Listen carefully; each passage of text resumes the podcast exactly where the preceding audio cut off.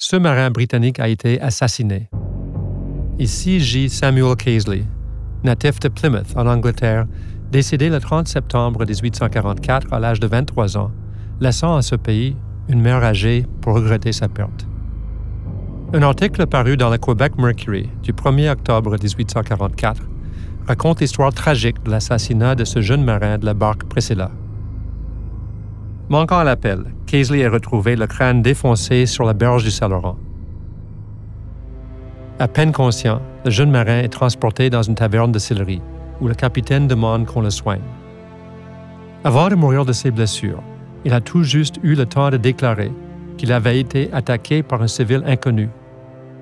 L'épitaphe gravée dans la pierre est un émouvant poème, tel un message d'avertissement que le jeune homme aurait envoyé d'outre-tombe. My race was short and quickly run.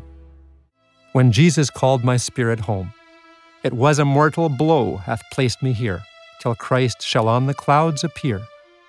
All you who come my tomb to see, prepare yourself to follow me.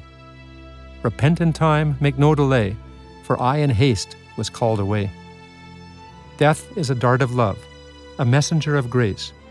It's only sent the soul to move, to see Emmanuel's face.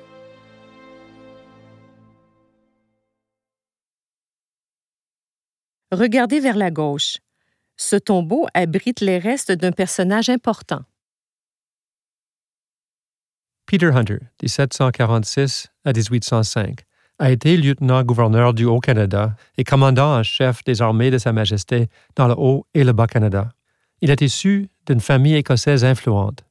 Ses deux frères sont devenus de célèbres médecins en Angleterre, l'un d'eux à titre de médecin personnel de la reine. Hunter a servi comme officier dans l'armée et comme administrateur colonial dans plusieurs territoires de l'Empire britannique, à Minorque, au Honduras, dans les Antilles, en Irlande et finalement au Canada. Il est décédé subitement pendant une tournée d'inspection à Québec en 1805 à l'âge de 59 ans. Derrière le tombeau de Peter Hunter, un grand arbre enlace de ses racines et de son tronc la pierre tombale voisine.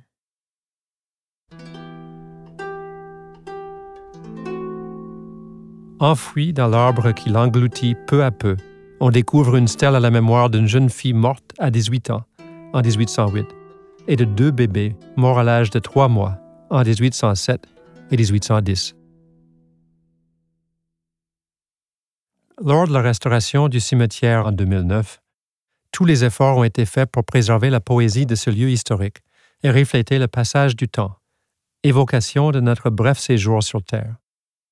Même les monuments érigés à notre souvenir ne dureront pas toujours les mots gravés dans la pierre s'effaceront jusqu'à devenir illisibles. En parcourant le cimetière et en apprenant l'histoire des personnes qui y sont enterrées, nous réaliserons peut-être que nous avons beaucoup en commun avec elles, plus que nous l'aurions imaginé. En découvrant les défis et les tragédies auxquelles plusieurs ont dû faire face, surtout lorsque leurs enfants meurent si jeunes, souvent encore bébés, nous ne pouvons qu'être émus, imaginer ce que nous aurions ressenti à leur place, et songez que nous aussi, un jour, nous devrons passer par le même chemin. Avancez de quelques pas et arrêtez-vous devant les deux pierres jumelles sur le sol, tout près du sentier.